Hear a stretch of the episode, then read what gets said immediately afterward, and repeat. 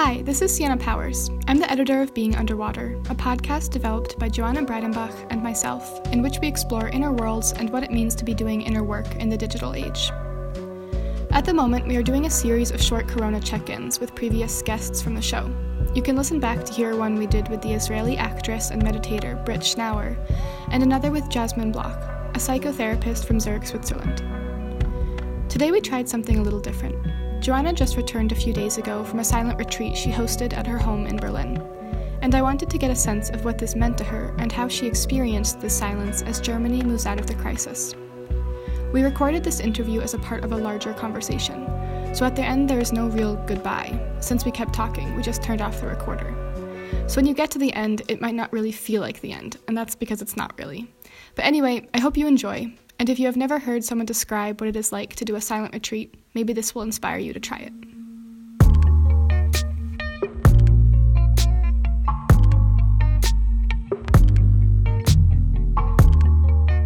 Hi, Joanna. Hi, Christiana.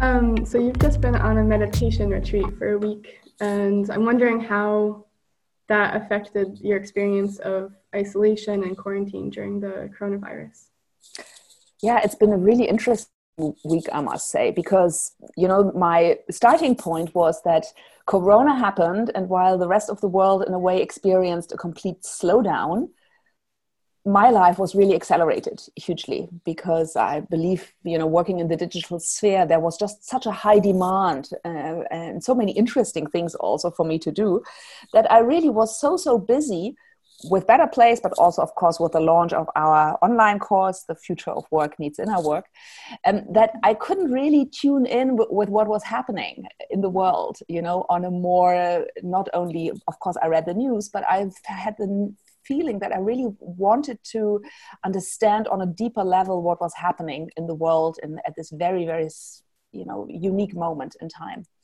And so I was really looking forward to the silent retreat because I thought, okay, this would give me the space to really sink deeper into what is happening in the world and to maybe also, you know, have some new insights about uh, my life and and the life of the world, so to say.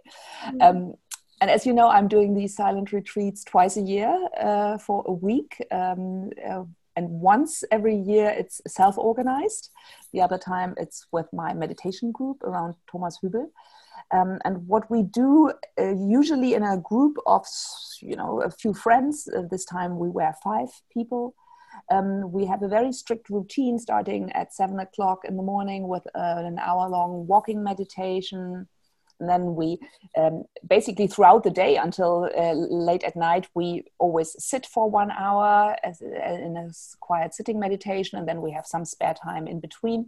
But in the spare time you know we don't talk to each other. We don't even have any eye contact with each other certainly no hugging. Mm-hmm. um, i mean not that that would have been possible anyway with physical distancing going on. Uh, but no reading. So the, the general idea of these silent meditation retreats is that you become really very intimate with yourself yourself and that you have as few distractions as possible. Um, because of course you know normally when we experience um, tensions irritations uh, emotions which we don't like it's very easy for us to compensate them by going into an action by going jogging by talking to a friend by watching a netflix movie and all of that. And so the, the idea is really during this time to very much focus on being mm-hmm. um, and let all the doing just uh, yeah fade away and that in a way we try to create an equilibrium because a very very calm and stimulus free outside world and that is supposed to be mirrored then in the inside um, of us as meditators um, and um, so that's the theory um, and uh, of course every silent meditation retreat is very different uh, and this time, what happened was that I was the first two days uh, were really very busy. Uh, you know, my mind was just constantly. Uh, I could see how agitated I had been during the past months of semi-lockdown here in Berlin. That really I was also pretty exhausted. So quite often in my meditation, I actually just mm, you know, nodded off and mm-hmm. fell asleep.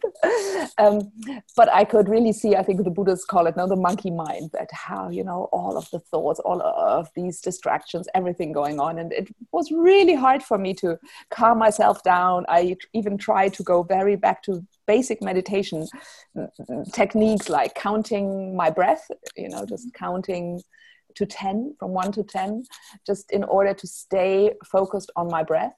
And even that sometimes wasn't possible and i noticed that i had been either you know distracted already with breath 3 or that i had been counting to breath 17 without noticing that i was only uh, supposed to go from 1 to 10 so um, that, that was um, uh, you know and i'm by now i know that this happened so i wasn't too frustrated I knew that this was a phase I would have to go through. This is normal for you. This has happened before in other retreats. Yeah, exactly. So normally I know that it usually takes a few days to just run, you know, calm the system down and just yeah. uh, be a bit more quiet.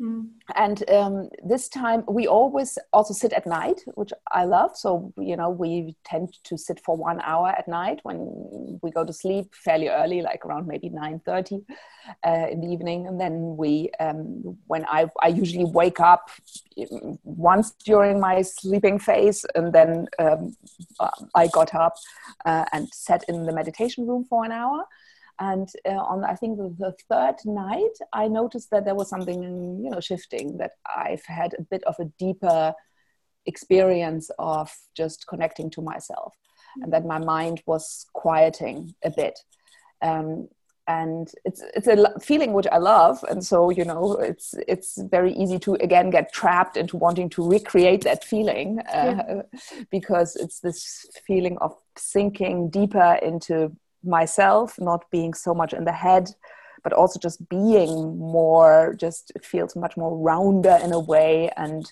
whole. And um, yeah, so, you know, that's, that's, it's, it's, it's a really nice quality. Um, and I, I had that for the first time during that night meditation.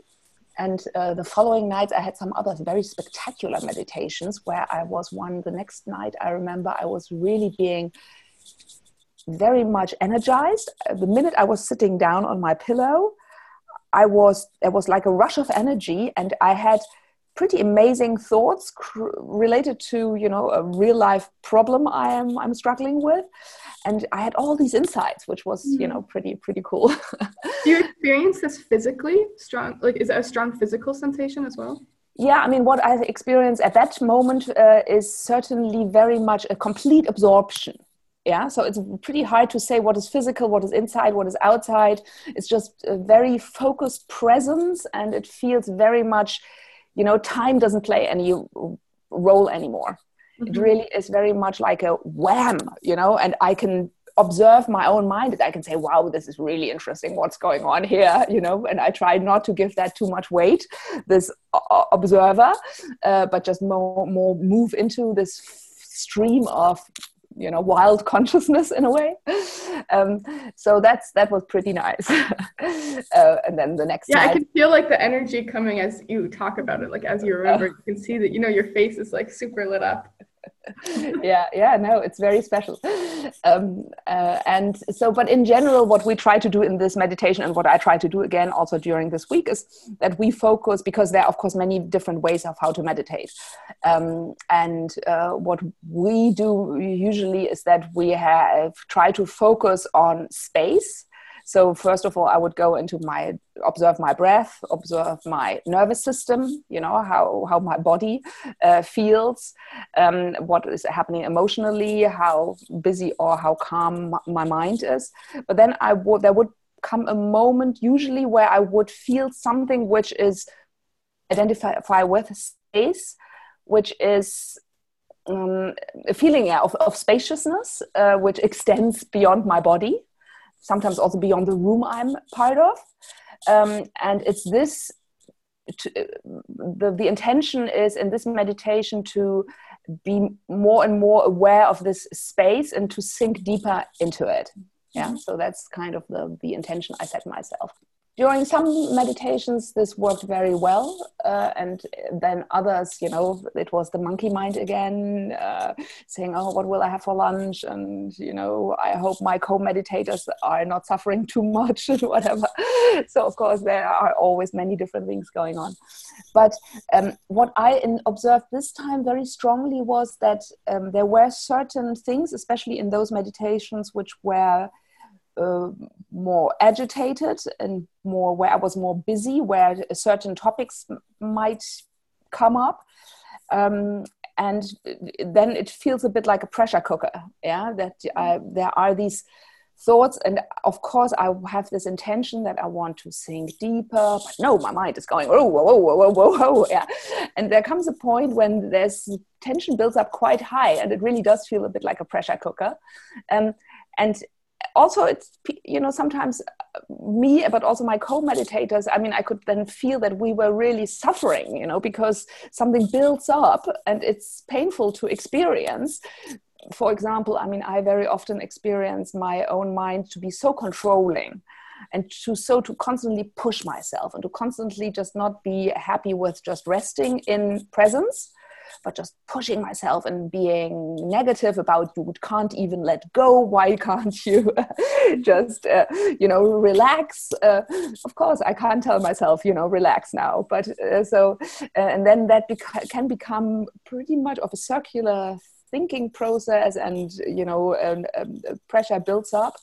And i experienced a few times during this last week that then there was a turning point at that at some point this all this um, locked locked energy in a way was just turning itself over and uh, coming up with you know of, in my mind then one very simple sentence which was like a bit of a new insight about you know myself for example.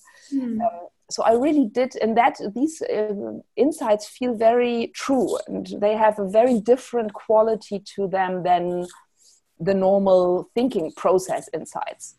Yeah uh, do you remember one of those? In, do you remember one of those sentences?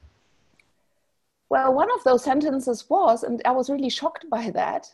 Was so that you know my usual ones. I I do have insights into how tightly I am guided by my own structure and how difficult it is for me to really let go of control. Mm-hmm. So that could be one of these insights where I really get a new understanding of the function of why I need to rein myself in so much yeah and, and the function of my thought process is to constantly push myself a bit harder and um, but there was one one insight which was really pretty also painful because i could see that there was an element in me which was oh god and i don't know the english word for it. It's it's missgünstig it's what is that? So it's uh, it's if i am envious in a way if somebody else is having a good experience. Mm. And I could see suddenly that this envy was part of my, you know, that, yeah, I was, I had that element to me as well, to be an envious person. And that's not what I would usually associate with myself. Mm-hmm. But I could really, it felt very, very true. And I could see, wow. So the function, and I could very clearly see that, you know, uh, being envious that how that came from a lack of being happy with myself. And and you know so it's, it's interesting. Sometimes these insights about myself then appear in an, in an interesting new constellation and i really learned something you know new about myself. Um, so um, so that was good not so pleasant but uh, yeah. it it feels it, it's it's an amazing feeling to be so connected to some truth and some knowledge which doesn't come from the rational uh, sphere. I think that's what I'm always really struck by uh, in these meditations. Yeah, when you experienced that, was that a moment in which you then could relax into that insight, even if the insight itself was uncomfortable? Yeah, because then usually this insight has some kind of it's like a release. Mm-hmm. It's like an understanding, maybe on a higher level. Uh, you know, I was so caught up in a certain thought process, for example, and then suddenly this inside works like a pressure valve which is opened and it goes a bit like this and then i can stay quite calmly in it and then often is actually quite a choreography to this that um, i have meditations where i there i experience this pressure and then sometimes a release is happening. And then the next meditations are meditations which are either very stimulated you know where i have really lots of free flow uh, in, in, my mind where i'm very feel very creative where also time flies um, and where i am uh, really uh, experience myself to be very innovative yeah where i suddenly see patterns and i think oh wow this belongs to this and this is because of that. And you know so it's a very connected um, mind in a way which is beautiful. Uh, you know it's, it's next to the calmness is the nicest part of the meditation. Um, yeah. because it's like a rush of adrenaline which uh, which flows. It's it's flow experience it's a real experience of flow. So that's great. Um, but this this feeling of i think what i always cherish most and what is also pretty rare for me to reach in meditations. Um, so there are always a few moments, a few hours in a week, like I've just had now, where I really feel that there is an inner inner guidance where I can tap into something where I'm not being led by my habits, by my past life, by my you know expectations my self expectations by my rational mind of what what should be but where i experience a kind of yeah as i said an inner guidance and a connection to something which is much larger than just my intellect mm-hmm. um, and you know so then there could be insights of i really need this is something i need to focus on or this is something which needs to be done in the world or this is it's a very um, physical experience of also ethics yeah of, of this is right and this is wrong to do in life. This is for life and this is against life. Um, and so that's that's pretty cool. And i even had i remember one walking meditation where i had a rush of that connection. And then sudden i thought god you know maybe maybe it wouldn't it be cool to live in a monastery? Yeah to enter a monastery and me entering a monastery. I mean somehow that's not a normal thought for me. Uh, but because this connection feels so so precious uh, and so so amazing uh, you know so um, and so much in tune with something much bigger than myself, which I don't really know what to call. I know other people call it higher self or soul or God or something yeah. like that. Uh, it certainly feels as if this is a very true force, which I feel connected to at that moment, which is undebatable. Yeah, it's not something which could be or which could not be. It's a real experience, and so that's pretty, pretty, pretty. Mm-hmm yeah, I like that description of it. I, I've also had experiences like that where I felt a sort of guiding force. And for me, it also, I don't know if this is true for you, but it also sort of um, allows me to have a sort of trust in my future that I don't usually, that I'm not usually able to access all the time. Right. A sort of feeling of like life will take care of me. Right. It's like a kind of faith or trust definitely definitely the only challenge is that you know once this feeling is gone uh, or once this experience is gone because it's not a feeling once this reality has shifted again then i try to remember it i try to go back to it i try to recreate it and you know that never works. And then i have all you know again the normal uh, disorder of my normal everyday mind uh, is then kicking in again. Uh, and that's something. Um, I wonder how how that does live on for you though. That experience, like, does having the experience create a sort of security in this being possible? Yes, I think, and this is obviously also something which builds up over time you know because i've been now meditating quite seriously for like 10 years. Um, and this is really the more I do it, uh, the more it's a bit like sediment on sediment on sediment, that yeah. there is a certain uh, trust, as you say, in, uh, in that this is real uh, and that I can access it and that I might also be able to access it more in a more stable way, and that this this the different state of being would become the new normal. Yeah, yeah. really nice. Yeah. but you know what was so funny throughout this week because I had really set my intention on exploring Corona during this week, and that just didn't happen at all mm. because it was not a topic uh, which I for, even forgot about it for days. um, and um, on one hand, it's always very humbling. I feel because. Uh, you know i experience myself in this meditation also to be somebody who's pretty centered around myself and around my own insights and my own life. And um, you know i don't really want to be that person whose circle of compassion consists of myself and my family only um, um, and that was not also the case you know so i had other insights into impulses i want to send into life you know some kind of more larger workings of life but still i have to admit that a lot of it was around me hmm. um, yeah. yeah so that i mean also it sounds like this is also something which you know at the moment with the corona crisis there is so much anxiety taken up by what's happening in the world that sometimes what's happening with us doesn't get as much space. So I can imagine if a lot of us were to really go in and take a bunch of space, we would find a lot of things that don't actually have anything to do with corona. Yeah, and I mean, I, I had expected because I know myself that I also have a lot of fears. Yeah, so that could have very easily been activated also in this week. And I must say, I was very thankful uh, that this didn't happen because my meditation retreat uh, exactly a year ago was one where I was just constantly in fear for seven days. I experienced really, really strong fears. Uh, and that was a very, very unpleasant experience. I've never had that before.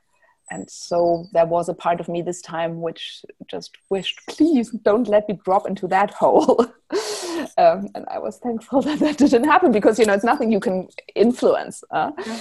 If you take it serious that you are not going to circumvent your own processes, but if you are just going to sit in your own stew for seven days, then yeah. you know you never know what's going to happen. Uh, and that was i think the experience for all of us. So you know all five of us had quite different experiences. I would say two had more positive like me experiences. Uh, but for uh, two others they were confronted with older emotions and experiences which they had thought that they had you know outlived uh, but they were reactivated somehow. And you know it really was very painful for them to sit in that what was the um, what is it like doing this with the others? You know, there isn't necessarily a leader in the group. You're all doing it together, sort of as as peers.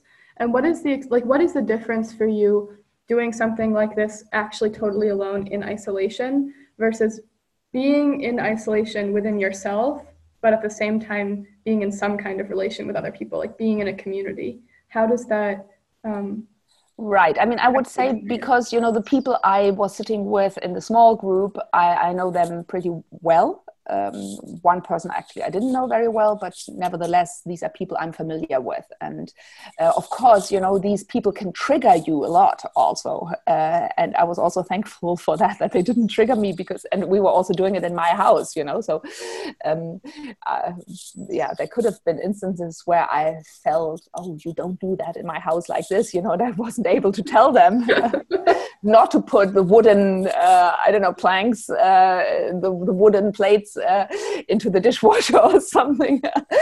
Uh, but that, didn't happen.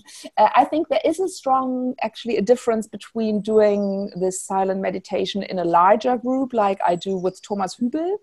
Um, where we are like 200 people and we have a, a teacher who definitely has access to a different level of consciousness and who can in a way open up that space um, and make it easier for each individual meditator to somehow go there yeah, into a larger space. Mm-hmm. um, and so with us who are more or less maybe like similarly gifted um, uh, in accessing space um, in the small group that does create a difference. And so what we did uh, in, always in the evenings we do have uh, one recording uh, by thomas who does uh, a kind of a, a sound meditation um, a toning and we listen to that and also sing in the evenings mm. uh, sing during our last meditation before going to bed we have that so we have you know his voice uh, as an anchor um, which creates I don't know whether it really works. For me, it didn't really work that way this time. It didn't work very well. I didn't really perceive a difference. But sometimes it is like a bridge which enables me to actually move deeper. Mm-hmm. Um, but I do feel that generally to have um, a spiritual teacher means that it's much easier to go deeper and to let go more because there is this person who really holds a very large space and which I can relax into. So I would say that there are differences.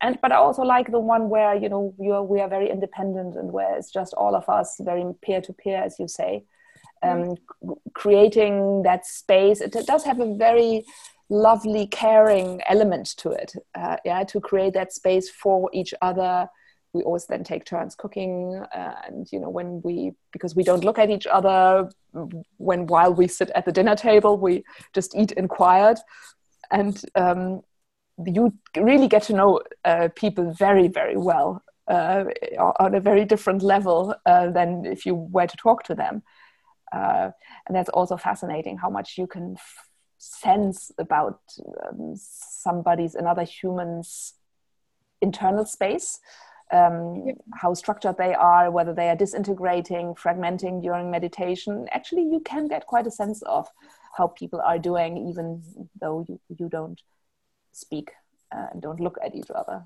Yeah. yeah, to me, this is kind of an interesting thing about doing a silent retreat in a small group, like you're saying, is that.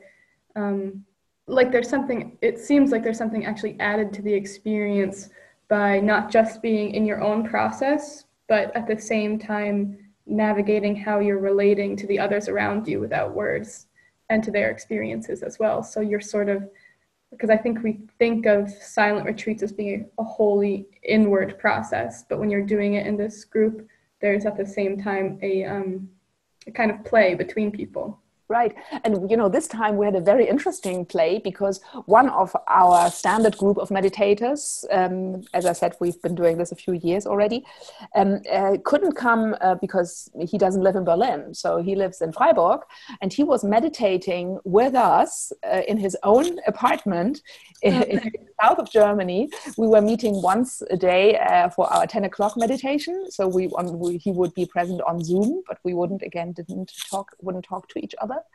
Um, and that was interesting also to have a really a very decentralized silent meditation uh, this time. Um, and it worked surprisingly well. Hmm. Uh, he felt that uh, he did feel the pull to because you know it's i mean you also support yourself of course you know because it's a hard routine. I had to sit completely quiet every day for eight hours in total uh, and to have that discipline. The group also helps a lot because you know you can see everybody's doing it. And to do that by yourself when you are in your own apartment in freiburg you know that's a different challenge. But somehow it worked and we do have um, so it's not completely true that we don't speak at all. We do have uh, midway uh, throughout the, through the week we have one hour where we share where we do say how everyone is whether we need something you know at the moment or um, so we do ha- also have some other awareness of each other's processes. Um, so that also helps and we also included uh, him in that sharing. And then we have one like check out um, at the end of the week. Mm. Yeah. So. And how do you feel now coming out of this back into the world full of news about Corona and? Yeah, I mean, I must say, uh, it's it's again, there's a certain uh, regularity to it because I always want to hold on to this uh, space of calm and connection for as long as possible obviously when i come out of it but usually my days are again very busy and it's not so easy this time I have managed though to really increase my meditation. I mean, we came out of the meditation on Saturday, which is now three, four days ago. Um, and uh, I have remained, uh, you know, I, I, am still doing my night meditation. Uh, I'm doing uh, an hour in the morning of meditation and um, I'm doing an, an, evening meditation. So at the moment, I'm still doing like three hours every day um, which feels good. Mm-hmm. Um, but very different again. You know, I can already see I'm, my mind is so much more busy. Mm-hmm. Um, but I have started, and that's the nice thing about for me the quarantine and Corona situation is that I really have, I, you know, I have so strict or strong uh, structures and, and, and rituals and habits in many ways uh, built up over the years, and they work fine for me. But it's pretty hard to break them. And Corona, in a way, really, of course, for everyone, but also for me, has meant that I somehow have to break my routines because my routines involve a lot of travel and being with other people and whatever. And so I have started to do gardening in the morning, for example, uh, which uh, I've never done before. My garden looks or used to look pretty neglected. It's a beautiful garden, but it's you know weeds everywhere. So now I've started to work more on it, and I just really love that. Uh, in the morning, my husband Stefan, he's really lovely because he brings me a cup of tea to bed in the morning, and then so when I get my cup of tea, I get up and actually and just put on some jogging pants and go into the garden and do some gardening, and that I found you know is a really nice new routine. It um, being just grounded, you know, w- working with the earth um, before um, uh, then starting a day full of uh, online communication, as seems to be our fate right now. So I'm trying to again um, incorporate as many of the qualities of this past week as possible. Um, yeah. knowing in a way also a bit disillusioned that you know probably next week you know I'll be back to my own um, habits. But let's see you know I don't want to um, um maybe it is really going to be different this time. Hey I don't know. Exactly. Let, let's let's find out. Yeah. no I can completely understand that um, draw to be in the garden I mean as you know I love I love gardening, and I, I find it to be actually one of the most calming things to do because you sort of yeah you do feel really connected to the earth. I mean it's, it's sort of cliche, but it's true. Like sure. you, yeah. Being Underwater is created in collaboration between myself, Sienna Powers, and Joana Breidenbach. The main theme was written and produced by Angus Sewell McCann, and the secondary theme by Vincent Augustus. If you like this episode, it would be amazing if you could rate and review it on iTunes, wherever you get your podcasts. You can also follow us on Instagram at Being Underwater to find out more about our guests and stay up to date.